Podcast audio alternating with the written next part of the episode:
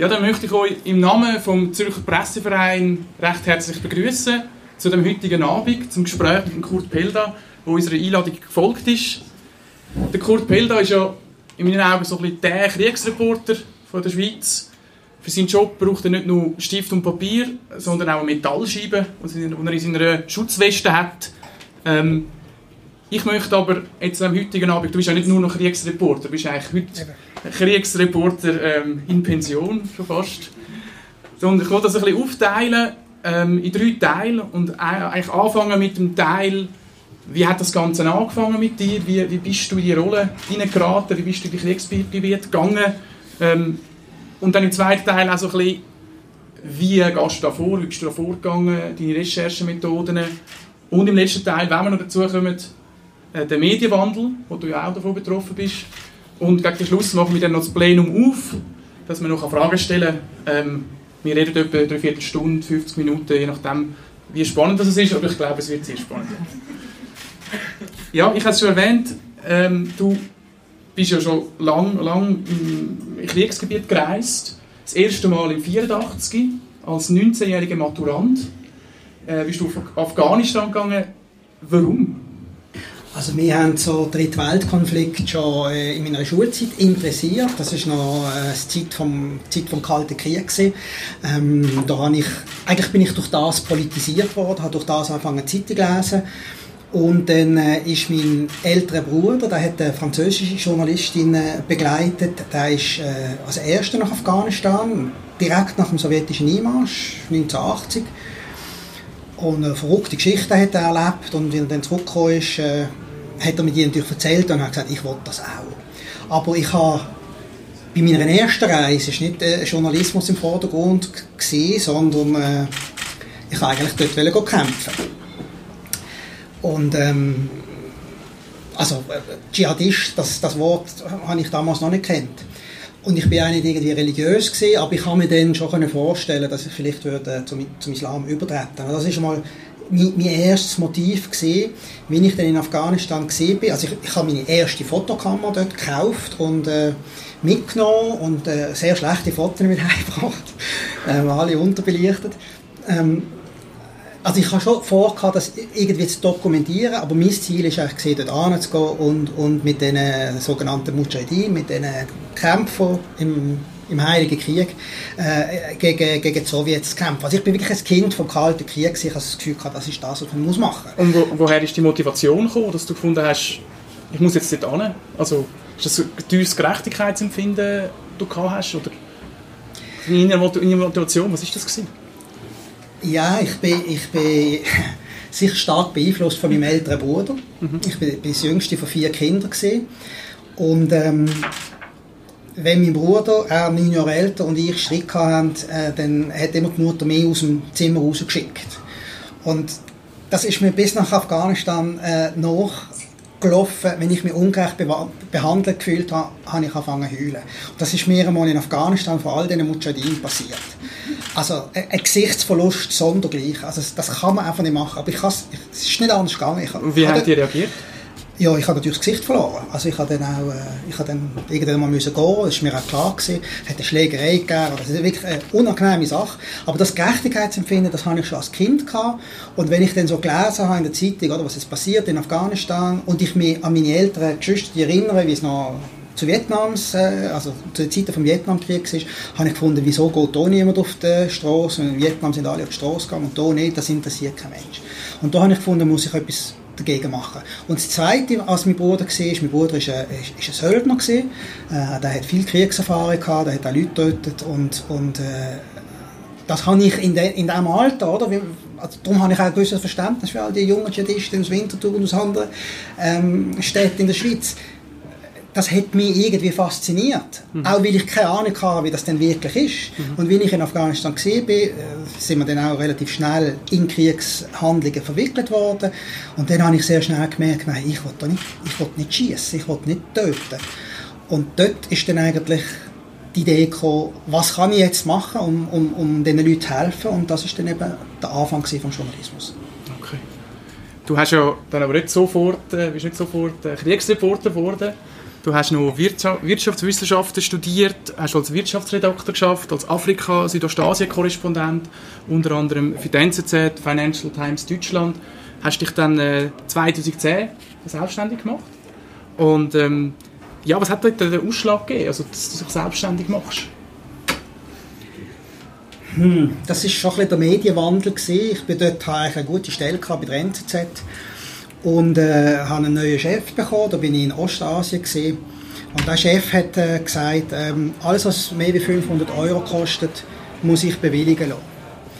Und äh, es sind ja acht Stunden Zeitdifferenz und es ist damals gerade ein, ein grosses äh, ähm, Erdbeben in Indonesien und wie das so ist bei so einem Ereignis, da muss man ganz schnell handeln. Mhm. Weil sonst sind alle Flugzeuge, wenn es überhaupt noch irgendwelche Flugzeuge gibt, sind voll. Da kann man nicht acht Stunden warten, bis der Chef aufwacht und sagt, okay, 500 Euro ist okay. Ich bin einfach gegangen, ähm, habe das halt einfach vorfinanziert und habe dann auch sehr kritisch über die Hilfsaktivitäten äh, geschrieben. Und das hat mein damaliger Chef, der äh, ehemaliger IKK-Mensch war, überhaupt nicht vertreibt. Und von dort an hat er angefangen, mich würde ich sagen, mobben. Und dann habe ich irgendwie, ähm, wie er mich in der Weihnachtsferien äh, mit einer E-Mail belästigt hat, ähm, habe ihm gesagt, weißt du was, ich, ich, diskutiere mit dir gar nicht darüber, was guter Journalismus ist, sondern ich gehe. Also bist du eigentlich in Selbstständigkeit gedrängt worden von dem Chef?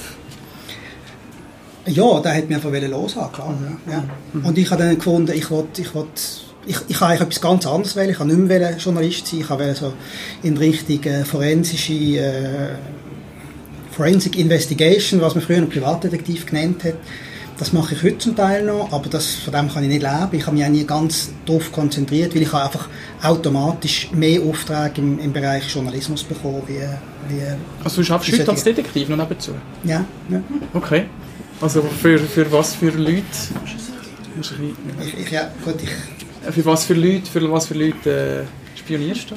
Das, ist, das, ist kein Spion, das ist keine Spionage, das sind, äh, sind zum Teil andere Privatdetektive, zum Teil äh, Anwälte, ähm, ja, zum Teil auch so ein bisschen, äh, wie hat man dem sagen, also so Büros, wo es gibt in der Schweiz mittlerweile ganz viele Filialen von ausländischen grossen Firmen, die das professionell machen. Und wenn die irgendetwas brauchen, sagen wir jetzt aus Syrien oder, oder zum Teil auch hier, dann, dann kriege ich irgendeinen Auftrag und, und manchmal weiss ich, um was es geht und manchmal geht es nur darum, also kürzlich ist es mal darum gegangen, jemanden in einem Altersheim zu finden.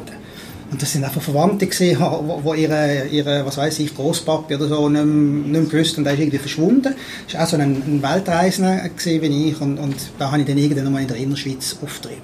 Aber das also ist ein kleiner Anteil von dem, was du machst? Also was ist das? 10%. 10%, okay, okay, okay.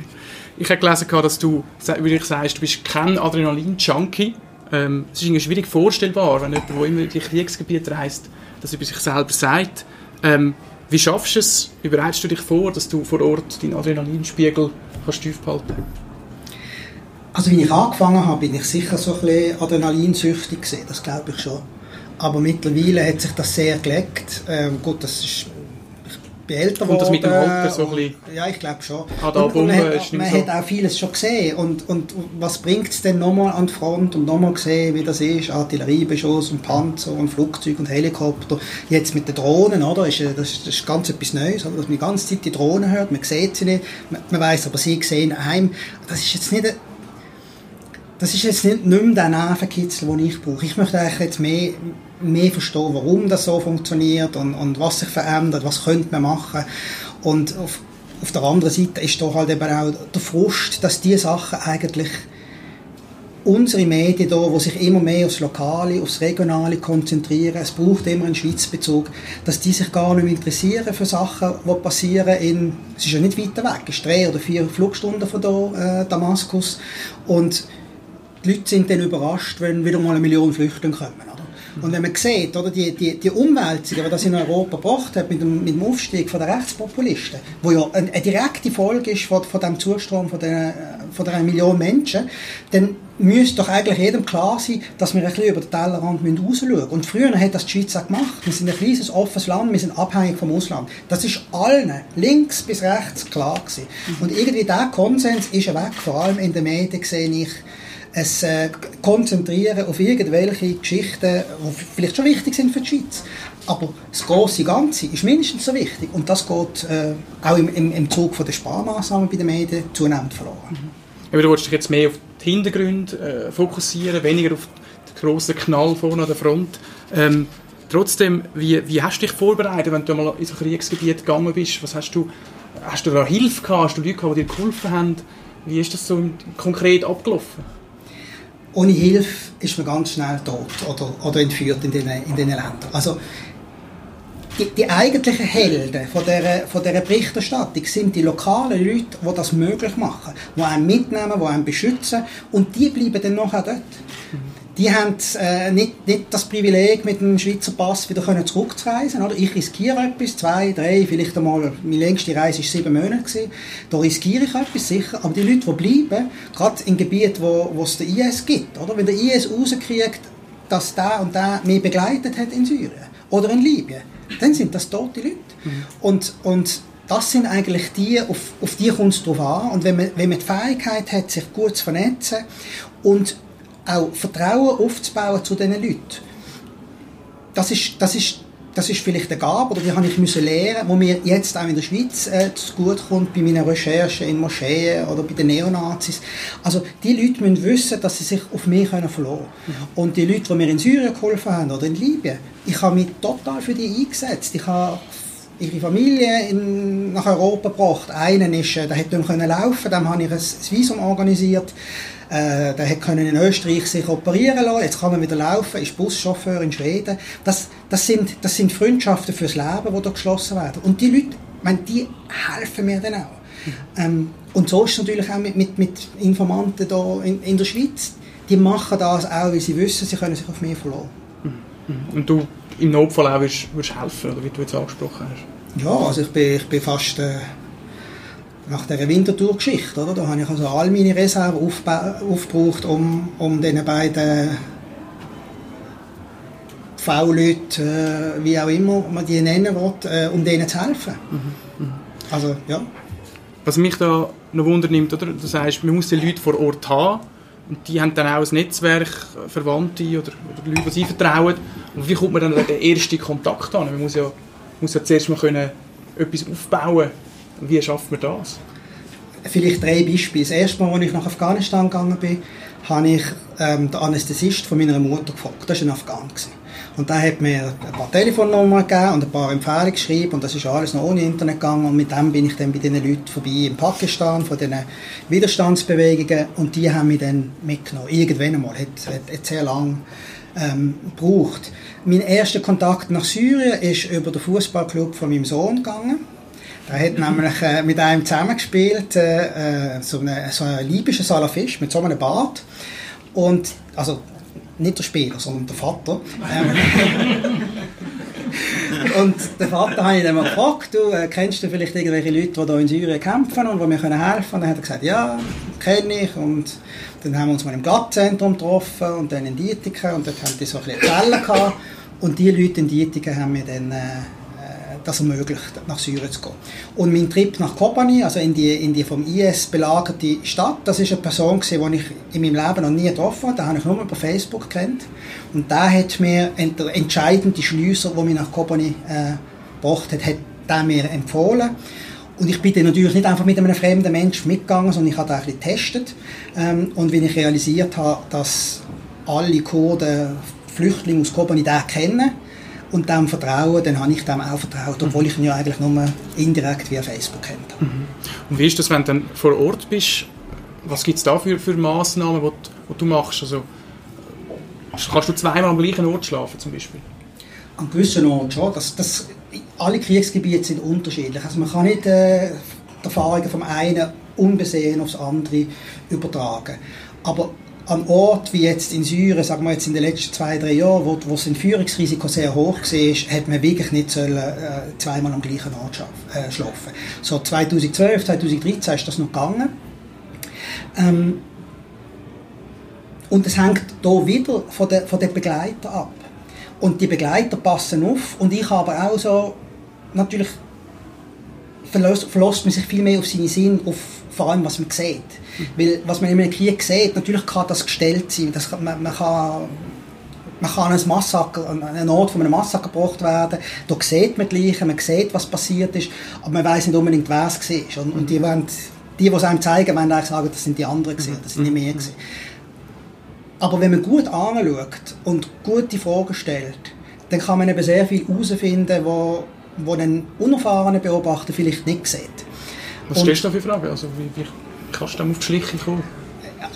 Krieg hat mit Waffen zu tun. Also die Leute werden mit Waffen getötet und man erkennt, je nachdem, wie äh, Leute umgebracht worden sind. Also ein Beispiel aus Kenia, da haben wir Leute, also das ist in der Zeit gesehen nach den, nach den Wahlen, wo, wo die Regierung Wahlbetrug hatte, 2008 ist das gesehen, da haben wir Leute von der Straße quasi weggeholt und gesagt, oder, die, haben gerade jetzt, die Polizei hat zwei Leute erschossen. Und dann sind wir dort hin und die sind am Boden gelegen, Vater und Sohn, haben mit der ganzen Sache nichts zu tun gehabt. Zivilisten, absolut keine Waffen, kein nichts. Einfach aus Spass. Die Polizei hat die einfach so getötet. Und wenn man, wenn man sie dann ein bisschen auf, auf die Seite da haben, hat man gemerkt, Kugeln da hinten rein, vorne raus und praktisch senkrecht im Boden. Also wenn man das verglichen hat, hat man gewusst, die sind so da gestanden. Das ist nicht irgendwie im Rennen gewesen, oder eine schreckliche Sache. Zwei, zwei Leute, die sind nie in den Medien gewesen. Also eine Exekution. Eine Exekution, genau. Und, und wenn man da ein bisschen Erfahrung hat, Splitterwunden, ähm, wenn man unterscheiden kann zum Beispiel, ob es eine Fliegerbombe war oder ob es ein Selbstmordattentat mit einem Auto äh, war. Das sieht ein bisschen anders aus in der Regel. Und da kann man eben wichtige Schlussfolgerungen daraus ziehen. Also ist das Recherchieren an so einem Ort ist eigentlich schon, schon sehr unterschiedlich von dem, was wir hier machen. Dort tun wir viel mehr telefonieren und machen Interviews und haben vielleicht Dokumente. An solchen Orten hat man nie Dokumente. Man hat Interviews, aber man kann diesen Leuten nicht glauben. Oder? Die können ja vor, das, das können Zeugen sein, die irgendetwas die etwas sagen müssen. Also, also man muss viel mehr Rückschlüsse ziehen ja. von dem, was man sieht. Ähm, genau, was man sieht und heute mit, mit, Google Earth und mit anderen Satellitenbildern kann man eben zum Teil auch über die Front überschauen, oder? Mhm. Oder dadurch, dass die Soldaten auf der anderen Seite ja auch auf Facebook sind. Wenn man wenn man genügend Bilder anschaut, sieht man plötzlich, oh, das ist ja, also so ist es mir gegangen in Aleppo, ähm, dass ich Bilder von Soldaten vom Assad gefunden habe, wo genau die Gegenseite von, von, der, von der anderen Seite fotografiert haben und ich habe dann die Häuser erkannt. Mhm. Ähm, und das, das, das ergänzt dann das Bild. Ähm, dann kann man vielleicht auch herausfinden, wo man war, genau. Und äh, eben mit Geolokalisieren, man kann da eigentlich sehr viel mit den modernen Mitteln kann man sehr viel weiterkommen, wie ich damals in Afghanistan in den 80er Jahren. Mhm. Du hast gesagt, eben, du, du bist auf die Helfer angewiesen vor Ort. Ich kann mir auch vorstellen, wenn dann so ein ganzer, ganzer Schwarm von Einheimischen dich beschützen will, ist das ja wieder auch auffällig, oder? Gibt es da irgendwie eine, eine Größe, wo du sagst, hey, nicht mehr als fünf Leute, oder äh, wie, wie, wie handhabst du das? Also in, in, Afrika, ich bin ja lange in Afrika gewesen, da hat man jemanden bezahlt, dass einem die, die ganzen Leute vom Leib halten. Also das ist die Hauptaufgabe von so jemandem. Aber in den meisten Gebieten in Afrika ist jetzt nicht ein wahnsinniges Entführungsrisiko, so wie in Syrien oder in Libyen. In, in solchen Kriegsgebieten braucht, braucht man je nachdem auch Leibwächter. Mhm. Und die schauen dann automatisch, äh, dass äh, Leute, die sie nicht kennen, nicht zu nachkommen. Mhm. Aber natürlich mit Leibwächtern recherchieren und irgendwelche Interviews machen, das ist schon fast unmöglich, oder? Weil man schüchtert es überall ein. Ja, genau. Das, ja. Eben, da kann man noch weniger glauben und, und man muss das irgendwie geschickt machen. Ähm, also die, die Begleiter können auch äh, erschwerend sein, aber mhm. es gibt einfach Gebiete, da kann man nicht ohne Begleiter angehen. Ich habe in Syrien äh, Journalisten getroffen, die sich geweigert haben, in einem Auto mitzufahren, das Waffen hat. Und äh, man kann schon Pazifist sein, das ist völlig okay. Also aus der Angst heraus, dass ihnen etwas passieren könnte? Ja, weil sie einfach grundsätzlich sind, gegen Waffen sind. Und, äh, ähm, natürlich kann es sein, weil einer eine Waffe im, im, Auto hat, dass man dann beschossen wird. Das ist schon mhm. möglich. Mhm. Aber das Risiko, dass, dass wenn man nichts hat, dass man an irgendeiner Straßensperre von irgendeinem 14-Jährigen angehalten wird, dann heisst es raus, Gepäck zeigen, was sind ihr, Journalisten, das gibt es dort nicht. Das sind immer Spione. Journalisten sind Spione. Mhm. Und dann, dann ist es passiert. Also ist es viel besser, wenn man ein paar Leute dabei hat, die zeigen auch, dass sie, dass sie bewaffnet sind. Mhm. Wenn du wieder zurückkommst von einer Reise, habe ich gefragt, wie verarbeitet man die Szenen, die man erlebt hat? Also du verarbeitest einerseits natürlich beruflich, in Berichterstattung, andererseits bist du auch ein Mensch, der das, der das auch aufnimmt. Äh, hast, nimmst du da psychologische Hilfe in Anspruch oder wie verarbeitest du das? Ich habe das schon, aber meistens ist es einfach äh, ist es eine Frage von der Zeit. Man kann vorher eigentlich nicht sagen, ist das jetzt eine Reise gewesen, wo, wo ganz schlimm war und was ganz lang dauert, bis man es verarbeitet hat. Das ist, ich, ich habe das, ich, ich sehe keine Korrelation. Es gibt Reisen, die mich extrem belastet haben und ich habe dort keinen einzigen Toten gesehen. Mhm. Und es hat andere gegeben, wo ich wirklich sehr viel Zerstörung und, und Leid gesehen habe und ich bin nach einer Woche da wieder so, so wie immer. Also das ist, das ist äh, unterschiedlich. Was mir sicher geholfen hat, ist, äh, also mit meinen Kindern darüber zu reden. Die sind äh, mittlerweile genügend alt, äh, dass ich das machen kann. Und äh, wie ich noch fürs Fernsehen Sachen gemacht habe, ähm, Film schneiden, das ist extrem... Hast du eine Distanz bekommen? Oder? Einerseits, also beim Filmen selber hilft einem die Kamera eine Distanz zu bewahren, aber wenn man es dann am, am großen Bildschirm anschaut, sieht man viele Details, wo man in der, in der in, weil schon schnell hat müssen gehen, hat man das gar nicht realisiert, oder? Wer steht da und, und wer ist verletzt worden? Und wenn man das dann sieht, ist das nochmal vielleicht wie ein Schock, aber es hilft eben auch, äh, das, das zu verarbeiten. Mhm, mhm, mhm. also mit der Konfrontation eigentlich nochmal ja. zu verarbeiten. Du hast jetzt deine zwei Söhne angesprochen. Ähm, was wäre jetzt, wenn einer von beiden würde sagen, ja, Papi, ich will auch Kriegsreporter werden? Hätte ich kein Problem damit. Würde ich, wünschst du dich nicht Sorgen und denken...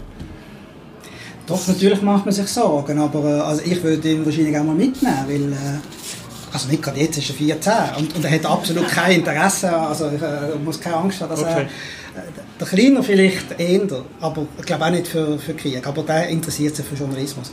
Aber ich glaube, es ist extrem wichtig, dass man, dass man von jemandem, der erfahren ist, äh, solche Sachen lernt. Weil das kann man an keiner Journalistenschule kann man das lernen.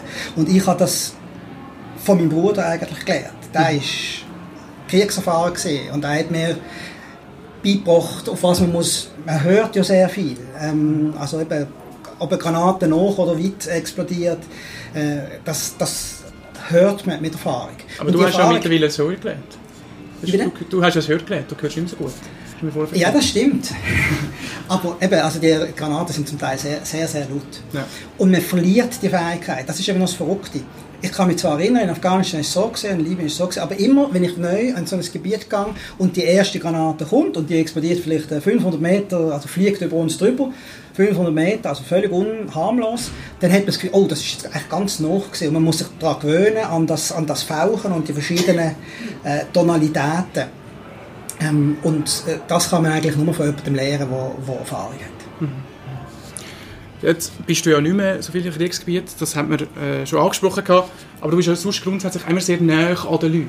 Also du hast vorher kurz äh, angetönt, den, den Winterthur-Fall, ähm, wo du einen Informant hast aus der Anur-Moschee, der Tonbandaufnahmen gemacht hat, ähm, wo es darum ist, dass ein Imam zum äh, Aufruf an anderen Muslimen, die nicht in die Moschee gehen, ähm, aufgerufen hat.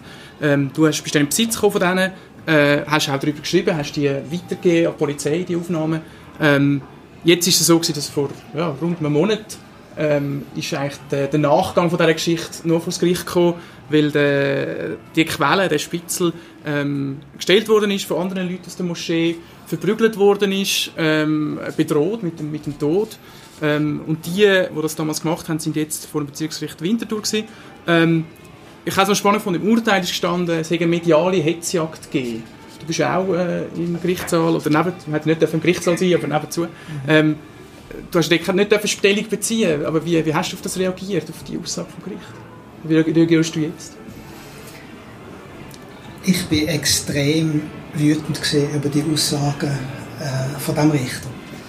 Ähm, ich bin in einer, in einer blöden Situation gewesen, weil ich mich nicht wehren können medial. Ich habe von der Media aus äh, ein Schreibverbot zu dieser Sache, mhm. was auch wichtig ist. Und ich habe vor Gericht auch nicht können aussagen. Mhm. Und es ist, wenn man das jetzt umdrüllen und wenn es um eine Attacke in der Neonazi-Szene gegangen wäre, und um irgendwelche Tonaufnahmen von irgendeinem verrückten äh, Antisemit, der auffordert zu Vernichtung von der Schwarzen in der Schweiz, dann wäre der Prozess ganz anders gegangen. Da bin ich überzeugt. Und auch die mediale Berichterstattung darüber wäre ganz anders gegangen. Was der Richter vielleicht gemeint hat, es hat in, der, in den Medien eine gewisse Vorverurteilung gegeben. Also gewisse Titel von gewissen äh, äh, Publikationen, die sind vorverurteilend gewesen. Das stimmt. Aber sollen wir als Journalisten über etwas nicht berichten, bis dann das Urteil kommt, ich meine, das macht ja niemand. Und wenn man Fakten hat, und ich, meine, ich habe die Fakten gehabt, mhm. ähm, dann kann man über die Fakten berichten und man sagt, es ist mutmaßlicher Täter, es ist dies und das. Aber die Fakten, die sind ja da gewesen. und da hat mir das Gerichtsurteil und auch das vorher, wo der Imam verurteilt worden ist, recht gegeben. Was ich einfach muss, äh, vehement muss bestreiten ist, der Hauptinformant, der jetzt in diesem Prozess gegangen ist, mhm. der hat die Tonaufnahme nicht gemacht. Okay. Und ich rede jetzt über eine Quelle, das, der, ist jetzt, der ist jetzt einfach in die Öffentlichkeit gekommen, darum kann ich über das äh, äh, reden. Aber wer mir die Tonaufnahme gegeben hat, kann ich nicht sagen. Aber er ist es nicht gesehen. Mhm. Und das hat irgendwie niemand hat sich mal überlegt, ja, einfach als Gedankenexperiment, hat die Polizei vielleicht das Mikrofon dort drin gehabt? Und hätte ich die Tonaufnahme vielleicht von der Polizei bekommen? Ich sage nicht, es ist so gewesen. Aber das wäre ja auch eine Möglichkeit. Das hat sich, das hat sich niemand überlegt. Mhm. Und das ist, das ist irgendwie das, was ich, da bin ich irgendwie, also wirklich schockiert gewesen, dass, dass, dass man Journalisten und ihre Helfer, die gehen recherchieren, die riskieren, um solche Sachen publik zu machen, dass man die dann quasi zu den Tätern macht. Also die Opfer war, also ich bin nicht das Opfer gewesen, aber jetzt die, die zwei Informanten, die sind Opfer gewesen, das ist, äh, glaube ich, das ist belegt. Und die sind jetzt quasi so Mittäter. Und dass ein Richter am Bezirksgericht am Schluss noch sagt, ja, und der Herr XY hat sich strafbar gemacht, wenn er Fotos äh, gemacht hat in der Moschee. Hallo, wo ist denn dort Unschuldsvermutung? Das ist ein Antragsdelikt, Artikel 173. Der Mann ist nie angezeigt worden. Folglich hat es keine Straftat gegeben. Folglich kann niemand behaupten, er hat sich irgendwie strafbar gemacht. Also eine absolute Sauerei. Und ich hoffe wirklich, dass das Obergericht, und das geht garantiert vom Obergericht, das Obergericht äh, das korrigiert. Aber ich für meinen Teil muss ehrlich sagen, ich habe durch diesen Prozess ein bisschen Vertrauen in die Justiz und zum Teil auch das Vertrauen in Polizei und Staatsanwaltschaft verloren. Also wenn man, wenn man seine Quellen nicht mehr schützt, und das hat noch immer durch ja die Staatsanwaltschaft und die Polizei nicht gemacht, oder? Die haben ja die Aussagen von diesen Opfern. Und dass man es dann nicht einmal schafft, ihre Privatadresse nicht in die Akten hineinzutun. Und solche Sachen, also katastrophale Fehler, die gemacht worden sind bei, bei, bei diesen Ermittlungen, das ist mir unbegrifflich. Aber jetzt habe ich ganz viel Ja, ist interessant.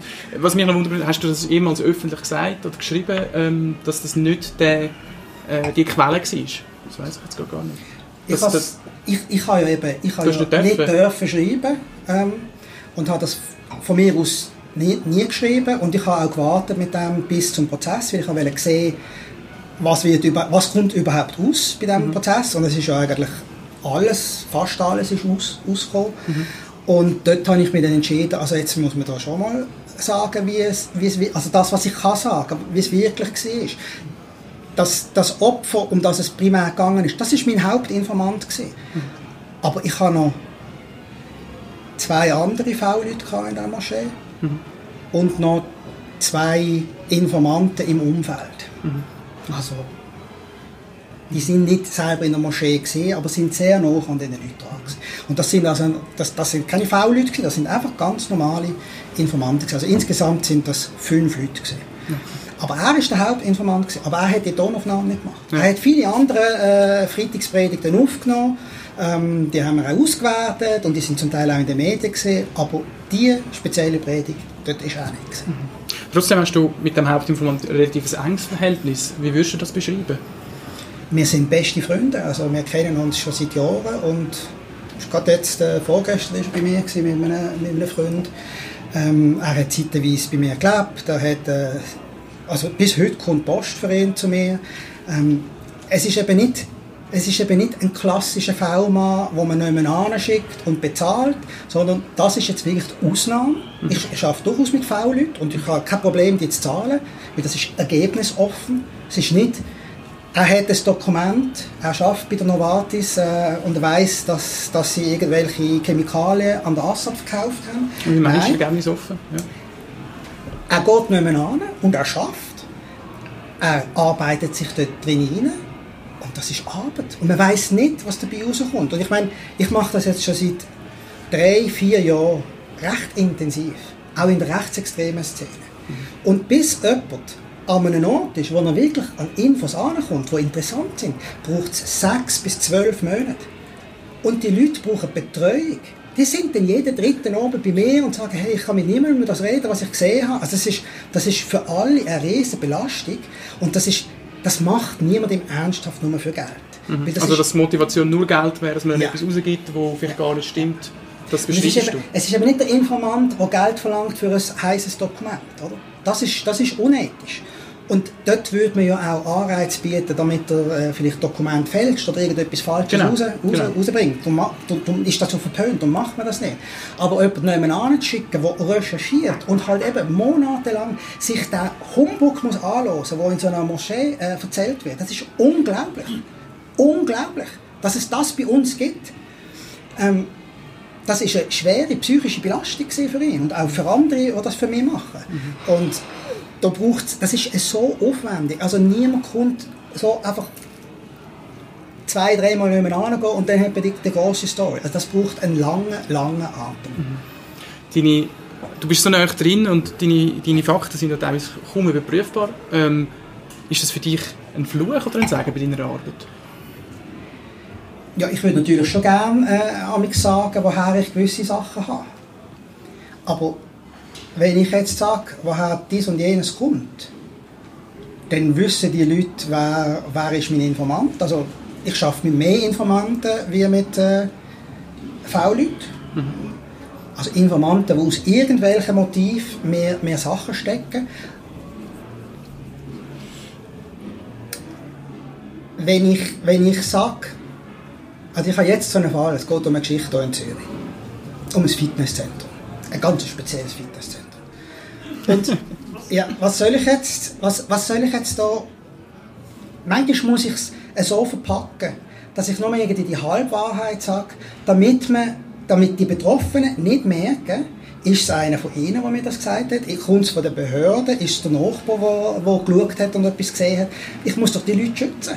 Also sowohl bei den Neonazis wie, wie bei den Islamisten, wenn die herausfinden, dass jemand ein Verräter ist, in ihren Augen, oder? Dann hat man eben gesehen in Winterthur, was dann passiert. Also muss man die mit allen Mitteln schützen. Aber regt dich das dann auf, dass wenn du eine Geschichte publizierst und dann gewisse sagen, ja, der Pell da kann ja schreiben, was er will, du weißt es ja nicht besser?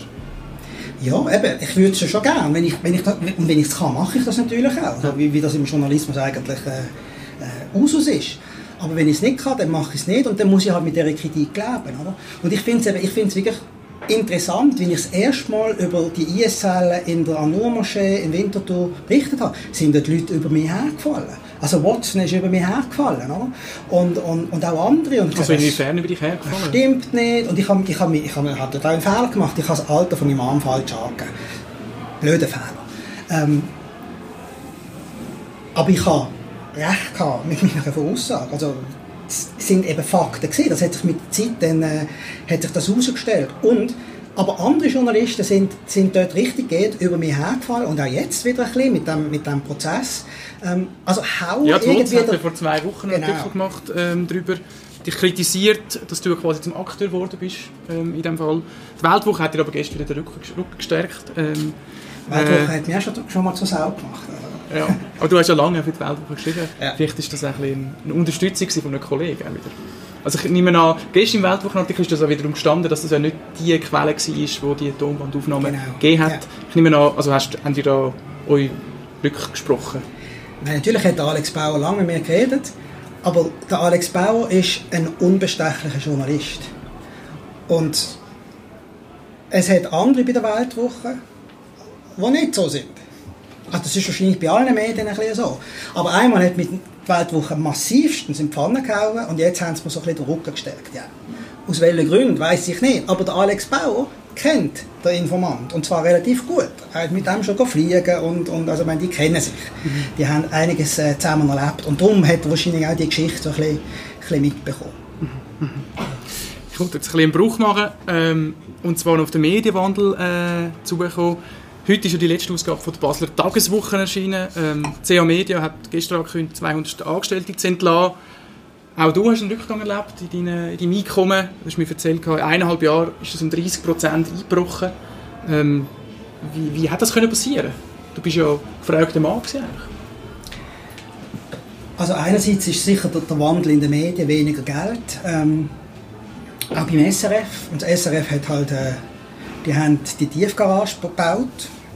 Das ist auch das, was wir alle, die beim SRF arbeiten, immer wieder sagen. Es hätte einfach die Tiefgarage müssen sein. Ist jetzt, jetzt haben sie kein Geld mehr für ja, also das ist jetzt ein bisschen, äh, ein bisschen überspitzt zu sagen, sie haben kein Geld mehr für Journalismus. SRF macht durchaus guten Journalismus. Aber für solche Sachen, jetzt aus Syrien, ähm, haben sie sicher weniger Geld. Sie haben einen eigenen Korrespondent, der dann auf der Seite vom Assad jetzt halt äh, die Bericht macht und, und zum Teil also in meinen Augen sehr fragwürdig. Ähm, aber es ist auch... Also du sagst, Berichterstattung vom SRF ist nicht mehr objektiv in, in Syrien? Es gibt keine objektive Berichterstattung. Also da bin ich überzeugt. Aber Sie haben den Anspruch, objektiv zu sein? Ja, haben Sie das wirklich? Also, also ich, ich, ich, ich, kann mit dem Begriff Objektivität nicht anfangen. Schon allein, wenn man sich ein Thema auswählt, ist man doch nicht objektiv. Da hat man seine eigenen Interessen, seine eigenen Motive. Also das kann man doch auch, das kann man doch auf den Tisch legen. Ähm, aber es ist ja nicht nur der Wandel, weniger Geld, weniger Einnahmen, es ist auch das mangelnde Interesse in der Öffentlichkeit. Man hat 2015 hat man nochmal so einen, wie einen Schub gehabt, dass man sich für Syrien interessiert hat, weil die Syrer sind hier am Hauptbahnhof angekommen. Mhm. Ähm, und man hätte die können mit heimnehmen, man hätte mit ihnen können reden, man hätte ihnen können helfen. Ähm, da hat man das erste Mal als Normalbürger und Bürgerin da etwas für die Leute können tun. Und das ist so ein bisschen der, der, also der Ursprung von der wo, wo, Willkommenskultur, ja. oder? Man hat endlich konkret etwas konkret mit einem Menschen können machen, ihm helfen. Und nachdem dann so die Probleme aufgekommen sind ähm, und natürlich die Anschläge, ähm, ist das Interesse an Syrien total verschwunden und das Interesse ist fokussiert auf die Anschläge und auf die Organisation, die die Anschläge geplant hat, der IS. Mhm. Also wenn man über Syrien etwas hätte bringen wollte, hätte man nur noch über Dschihadisten können etwas schreiben.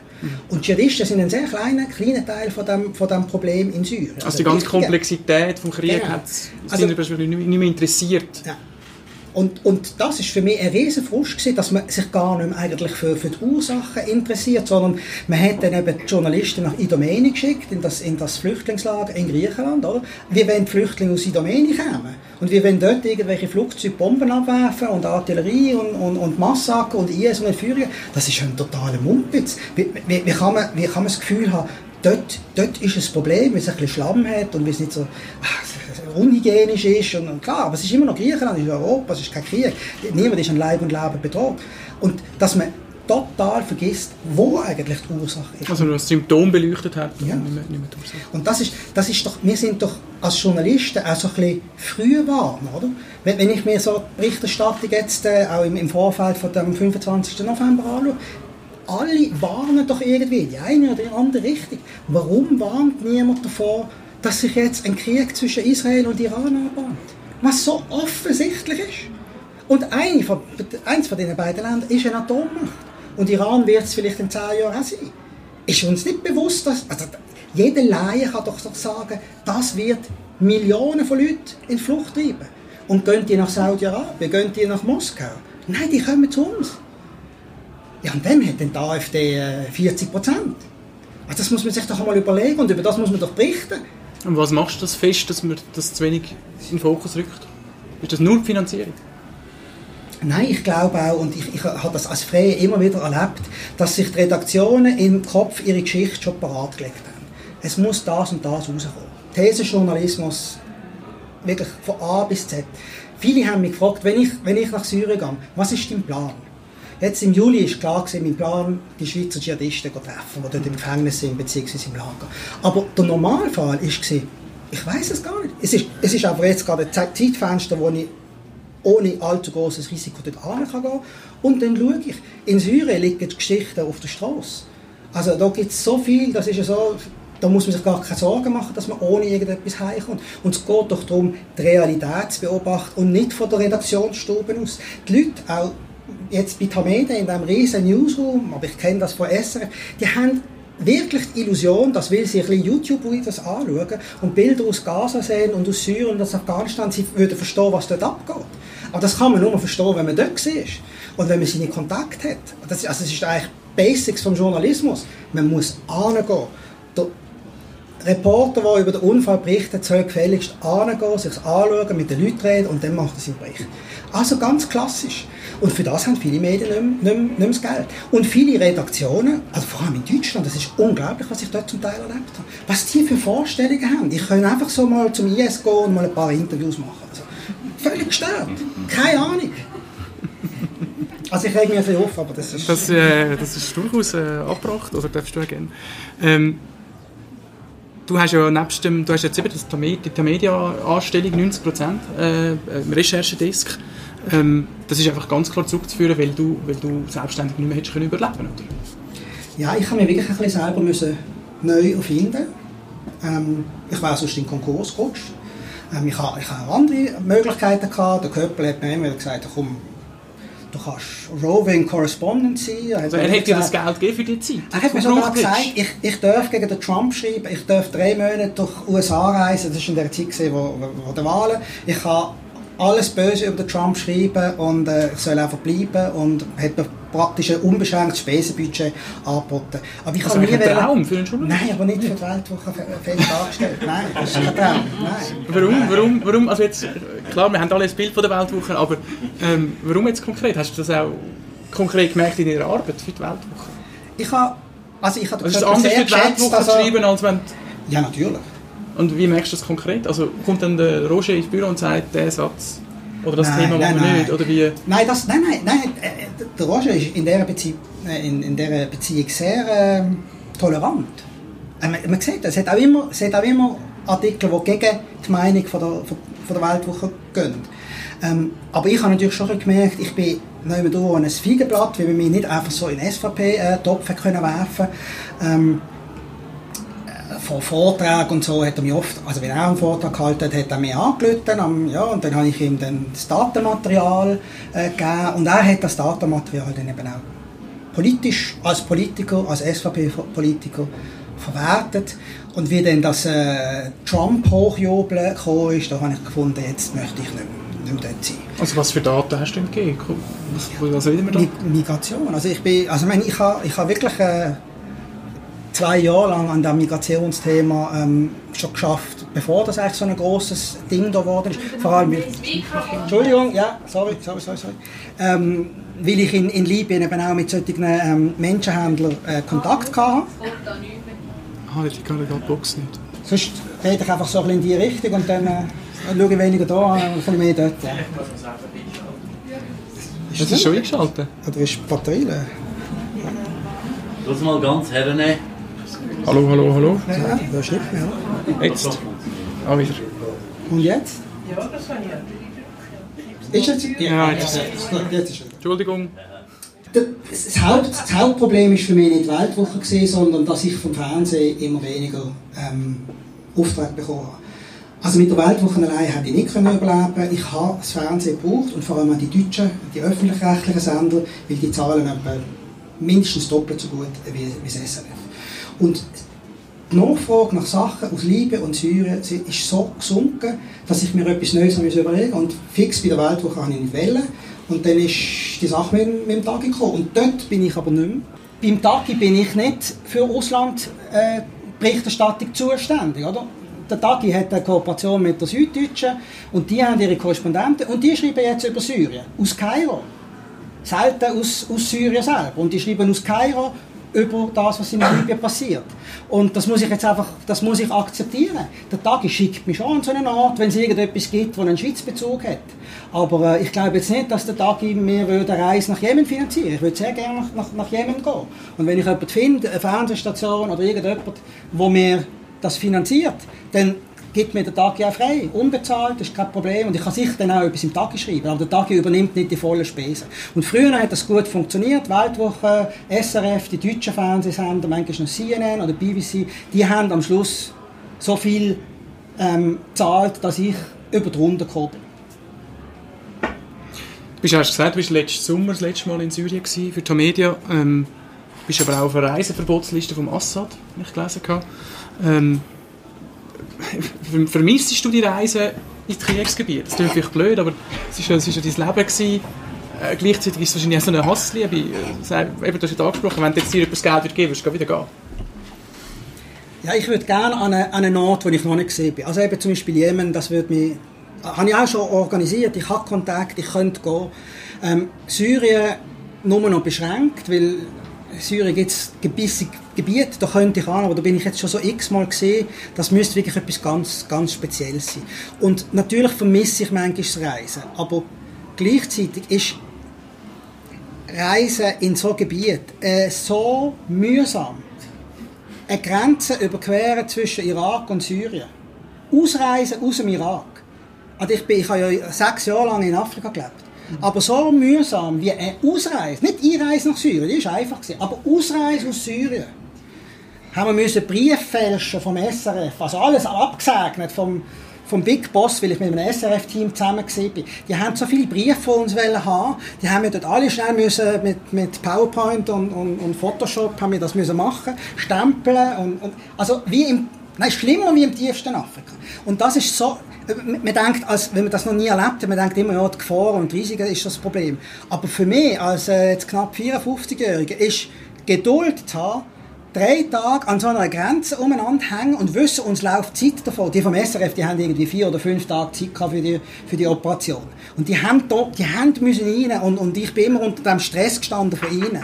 Und das ist so etwas von mühsam. Und dann ist man dort wochenlang und man weiß, wo die Gefangenen sind und die anderen wissen es auch, aber bis es dann endlich einmal funktioniert oder da, bis man mal endlich nach Raqqa kann oder bis man mal endlich an die Front kann. Also an die Front nehmen die Kurden einem gar nicht mit, jetzt in Syrien. Und das ist so etwas von mühsam und da muss ich sagen, das das vermisse ich nicht. Und wenn ich da in der Schweiz etwas recherchiere, dann tut es zwar vielleicht auch wochenlang, aber da ist eigentlich jeden Tag passiert irgendetwas. Hm.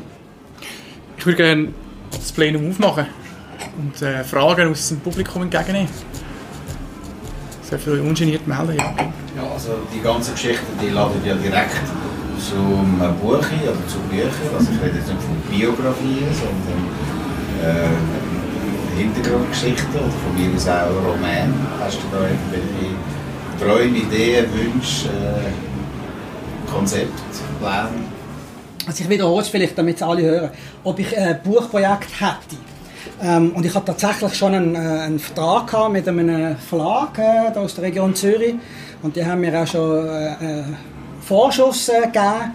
Und ich bin jetzt, glaube auf Seite 55 und ich habe einfach realisiert, wenn ich ein Buch schreibe, dann, dann bin ich einfach ein halbes Jahr weg von meiner jetzigen Recherche. Also ein Buch so nebenher schreiben, mit zwei Kindern daheim, das geht nicht. Also muss man sich wirklich eine Auszeit nehmen. Und sechs Monate weg von meinen Informanten sein und von meinen V-Leuten und so, das glaube ich, kann, kann, ich mir nicht leisten und das wollte ich ja nicht.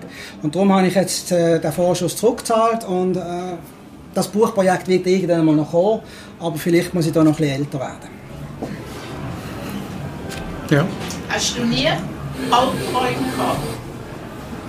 Doch, doch, ich habe immer, ich, ich habe jetzt auch noch Albträume von gewissen Erlebnissen. Aber das Komische ist, dass zu diesen Albträumen jetzt zum Beispiel das Wintertour, das kommt jetzt auch dazu. Also, ähm, was ja eigentlich gar nicht vergleichbar ist, aber irgendwie, was in der Psyche da unterbewusst abläuft, ist, äh, ja, das kann man eben wahrscheinlich nicht so gut erforschen und das, ich leide unter dem manchmal Schlaflosigkeit, aber dann habe ich auch wieder ein halbes Jahr, null Problem, keine psychosomatischen Beschwerden. Aber ich würde sagen, mit dem Alter hat das zugenommen. Und zwar nicht nur Albträume, auch sonstige psychosomatische Beschwerden. Da hinten ist noch etwas gesehen. Zwei, zwei Fragen aneinander. Also einerseits, wie hat da mit Familie reagiert, wenn du gesagt hast, du willst wieder oder du kannst wieder auf, was weiß ich, Syrien oder woher, woher auch immer. Äh, und das andere, äh, von wegen Buch schreiben, hast du irgendwie, führst du eine Art von, äh, sag jetzt mal, Tagebuch, jetzt nicht im Sinne von einem konventionellen Tagebuch, sondern einfach so Notizen, dass du immer weißt, dann ist das gewesen, weil die Erinnerung ist ja bekanntlich nicht so zuverlässig. Also vielleicht zuerst zur, zur Familie. Ähm, also für meine Kinder ist das natürlich schon eine Belastung gewesen. Und wenn ich noch, also wie sie Sie sind in Afrika geboren, wenn ich noch Korrespondent war für die NZZ. Und da bin ich viel mehr gereist wie heute, also irgendwie Minimum einmal pro Monat. Und da hat mich meine ältere Sohn zum Teil nicht mehr kennt oder nicht mehr kennen wollen, wenn ich zurückgekommen bin. Und sicher hat, haben die Reisen und, und, und die Risiken auch, auch meine Ehe, nicht, nicht, nicht, das war nicht der einzige Grund, gewesen, aber das ist sicher ein wichtiger Grund, gewesen, warum, warum die äh, in Brüche gegangen ist. Ähm, was war das zweite? Gewesen? Äh, ob du irgendwie Notizen... äh, Ja, genau. Ähm, ich habe das früher noch, also bei dieser, bei dieser siebenmonatigen Reise, äh, Fußmarsch quer durch Angola, da habe ich jeden Tag alles ganz genau aufgeschrieben. Aber das war noch Zeit vor den, vor den guten Videokameras. Heute filme ich sehr oft und, und oft auch mit dem iPhone einfach als Gedächtnis stützen. Dann muss ich mir das nicht alles aufschreiben und dann schreibe ich wirklich nur noch die Sachen auf, Eindrücke, Gefühle ähm, und mit dem ließe sich dann schon noch ein, äh, äh, ein Buch schreiben. Also in dem Buchprojekt, das ich vorher erwähnt habe, da bin ich jetzt so in den Kapiteln in Afghanistan und da habe ich mit Super 8 gefilmt und ich habe das digitalisieren lassen und anhand von diesen Bildern habe ich mich an ganz vieles wieder erinnert. Also das ist wirklich eine, eine gewaltige äh, Gedächtnisstütze. Ja, Du hast gesagt, du schreibst manchmal eben nur so eigentlich die halbe Wahrheit, weil es schwierig ist, zum äh, die Informanten zu schützen. Und ich habe mir vorgestellt, wenn der Bericht dann abgeschlossen ist, ist dann dann jemand, ist es die Redaktion, oder ist das sonst noch jemand zum Berichten zum Schauen, ist es wirklich wasserdicht? Also, also du hast dann die Informanten eigentlich gleich mit gewissen Fehler gemacht hast oder so aufdecken. Also in der Regel zeige ich es zuerst dem Informant. Also, Ja, schnell die Frage wiederholen. Also es ist darum gegangen, wenn er einen Text geschrieben hat, weil er kann nicht alles schreiben, ähm, über das noch jemandem gibt zum Gegenlesen oder ähm, über, über das dann quasi selber darüber entscheidet, wie viel das er exponiert von diesen Quellen. Also eben die, die Winterthur-Erfahrung hat mir gezeigt, dass ich äh, den Informanten unbedingt den Text muss geben und zwar eigentlich integral, was man ja sonst eigentlich nicht macht. Es geht ja auch nicht um irgendwelche Zitate autorisieren zu lassen, weil man zitiert die Informanten in der Regel ja nicht, aber es geht darum, ist irgendetwas drin, das die Identität von dieser Person äh, aufdecken könnte. Also ist das so ein bisschen etwas, was du daraus jetzt eine Lehre gezogen hast, aus dem Fall Winterthur? Das ist, das habe ich zum Teil vorher schon gemacht, aber mir ist in Winterthur wirklich ein, ein, ein, ein ganz blöder Fehler unterlaufen. Ich habe eine Information gebraucht, die ich, die ich selber recherchiert habe und habe nicht gedacht, dass der, was es betrifft, vielleicht meinen Informant verdächtigt. Obwohl der Informant das gar nicht gewusst hat. Aber das, das habe ich irgendwie nicht gedacht. Aber was war das für eine Information? Gewesen? Das war eine Information über, über einen der Moscheegänger von der An-Nur-Moschee.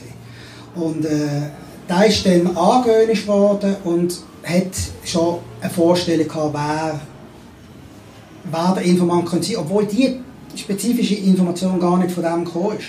Und das hat, ist mir so quasi eine Lehre gewesen, weil man muss jemandem, der etwas riskiert, also jetzt auch wenn es ein Beamter ist, der das Amtsgeheimnis verletzt, dann muss man das irgendwie zeigen. Der muss vorher wissen, was, was erscheint. Und dann kann er vielleicht noch sagen, ja, aber wenn er das schreibt, das wissen fünf Leute, das kannst du nicht schreiben. Wenn es 50 Leute wissen, dann kannst du es schreiben, dann finden sie nicht raus, was ist. Aber bei fünf Leuten, das geht nicht. Und ich habe wirklich schon solche Fälle gehabt, wo wir noch in letzter Minute einen Satz rausgenommen haben, ähm, wo der Informant gesagt hat, nein, das, das verrotet mich. Und äh, mittlerweile, also eben Tamede ist ein bisschen grösser wie die Weltwoche, bei der Tamede ist es wirklich so, äh, heiße Stories werden von mehreren Leuten gegengelesen. Und sie werden auch vom, vom Rechtsdienst vorgelegt und dann wird Satz für Satz wird durchgegangen. Und dann das könntest du noch ein bisschen abschwächen. Und da musst du den Namen rausnehmen. Und da musst du das. Ähm, also es sind, sind Vorschläge, es ist nicht eine Zensur, aber ähm, normalerweise in der Rechtsdienst sagt, da riskierst du einen Prozess, dann, dann muss es irgendwie noch der Chef absegnen, wenn man das dann macht. Also das geht dann äh, zum, zum Chefredakteur, je nachdem.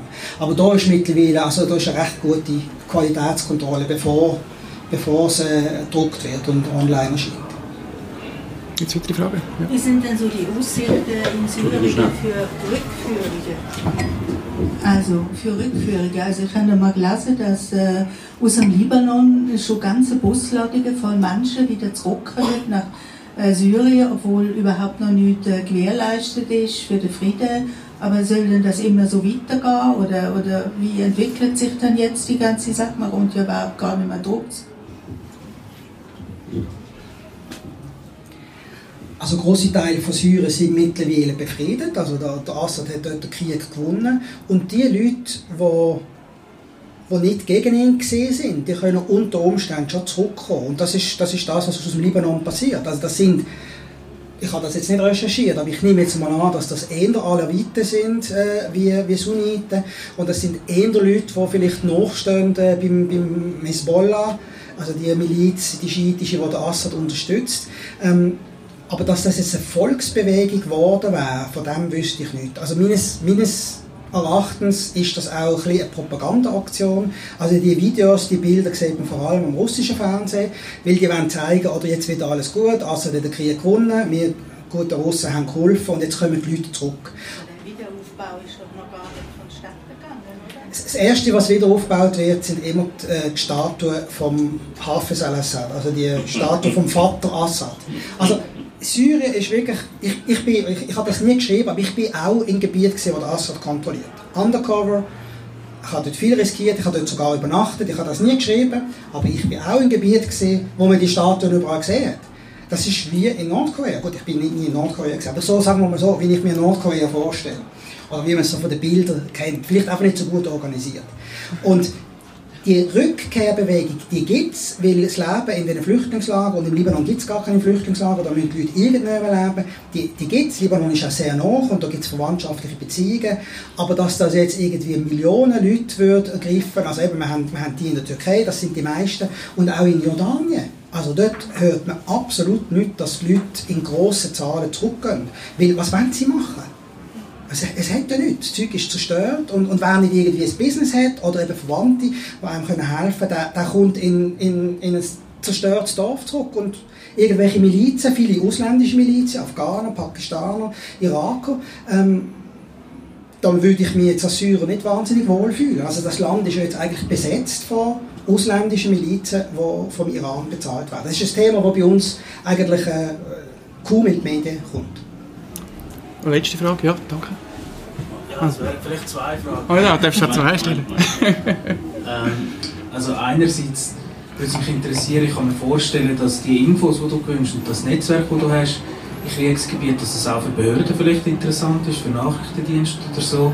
Ähm, hast du da eine Zusammenarbeit oder kommen die auf dich zu und wie haltest es denn du als Journalist? Und das Zweite, du hast es angesprochen, manchmal sei es besser im Kriegsgebiet sozusagen Leute mit Waffen dabei zu haben. Wie haltest es du da selber? Bist du auch bewaffnet oder ist das mal ein Thema für dich?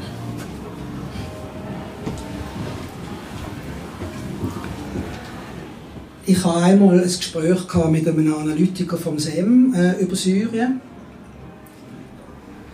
Und dort, ich habe den nicht gekannt. Also da habe ich eigentlich, meine Regel ist, ich gebe Infos, wenn ich auch Infos bekomme. Und wenn die Regel beachtet wird, treffe ich mit, mit, jedem. Aber ich wollte nicht äh, von meinen Reisen erzählen und irgendwelche Infos geben, wenn ich nichts bekomme. Bei diesem Seminar habe ich eine Ausnahme gemacht, äh, in der Hoffnung auch, dass es dann irgendwie weitergeht, aber der ist durch so eine Chinese Wall völlig von den, von den Verfahren abgeschlossen gewesen. Also der hat wirklich nur eine Analy Analyse gemacht und hat von den einzelnen Fällen, die mich natürlich interessiert hätten, eben, äh, ja, Kriegsverbrecher, die in der Schweiz sind und so weiter, äh, die einen Asylantrag gestellt haben, ähm, das wäre journalistisch spannend gewesen, aber der ist von dem abgeschnitten gewesen und es hätte dann kein zweites Treffen gegeben. Aber sonst rede ich mit jedem, der mir auch Informationen äh, gibt.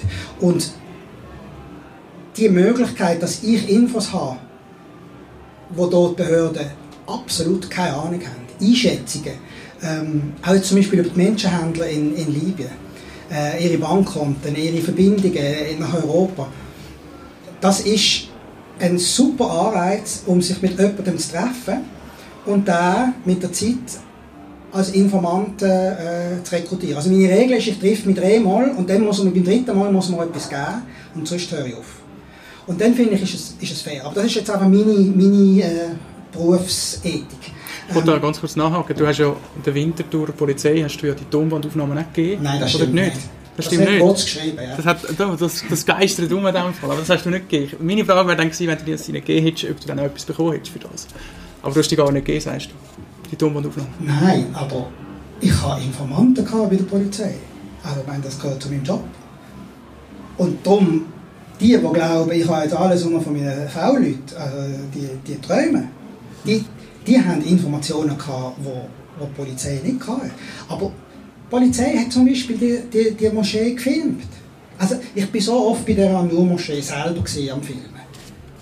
ja, irgendwann mal merkt man doch, wo die ihre Kamera haben. Also, wenn man genau schaut und so und sich überlegen würde, wo würde man filmen, wo würde man so eine Kamera installieren, die haben eine Kamera gehabt. Und heute funktioniert das so, dass die dann äh, bei sich im Büro live schauen, wer geht rein, wer geht raus. Also die Kamera ist auf öffentlichem Grund, das ist nicht illegal. Ob sie eine Kamera drin haben, weiß ich nicht. Aber jedenfalls solche Sachen habe ich dann schon irgendwann mal rausgekriegt. Und äh, natürlich ist, ist doch mein, meine Aufgabe als Journalist, wenn, wenn, wenn ich einen Informant habe, bei der Bundesanwaltschaft oder FEDPOL oder NDB, mit Handkuss, Logo. Das ist nicht Anrüchungs. Der zweite Teil von seiner Ja, Frage. war, hast du, bist du bewaffnet, wenn du unterwegs bist?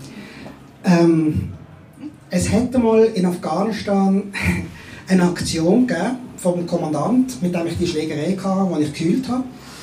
Ähm, das war so ein kleiner, dicker Typ gewesen, und der wollte eine Mine, der hatte eine Strassenwelle von Minen. Und das sind so ähm, italienische Panzerminen, recht schwer. Und das war ihm zu schwer. Gewesen. Er hatte keine Lust, gehabt, seine Kalaschnikow mitzunehmen. Und wir sind im, in der Nacht sind wir losmarschiert, etwa, ich weiß nicht, fünf Kilometer. Und ich habe gesagt, ey, das kannst du nicht sein. Jetzt sind wir zu dritt oder vier, sind wir, glaube ich, gewesen. Einer hat, glaube ich, Kalaschnikow dabei gehabt, die zwei anderen haben die Mine getragen. Und, also mit, ein, mit einem Gewehr. Und dann habe ich gesagt, nein, komm, gib mir dein Gewehr, ich trage es. Und dann sind wir voll bei dieser Straße, wo sie die Mine haben wollen vergraben, ist, sind Stimmen gesehen und die haben dann natürlich, dann hätten wir ganz schnell das Gewehr weggenommen, oder? Dann hat es dann plötzlich gebraucht. Das ist, das ist ein Moment gesehen, wo ich ähm, äh, eine Waffe hatte. Und in Syrien, in der Zeit, wo der IS angefangen hat, äh, Journalisten zu entführen, habe ich äh, eine Schweizer Handgranate neben meinem Schlafsack gehabt. Also die habe ich natürlich nicht mitgenommen, die habe ich dort gefunden, also gefunden. Die sind ja, das ist die bekannte Ruhr-Geschichte, oder, über, über äh, was ist Sie das? sind quasi einfach so rumgelegen. Nein, ich habe die gesehen und gesagt, wenn ich gehe schlafen, ich habe immer auf dem Dach geschlafen, oder? ganz allein. Und äh, da, jeder hätte auf das Dach können kommen Und äh, da habe ich eine, eine Handgranate bei mir. Ja. Ja, ich würde vorschlagen, dass wir jetzt zum Abproben gehen. Vielen, vielen Dank, Kurt Pelda, dass du vorbeigekommen bist und ganz offen geredet hast.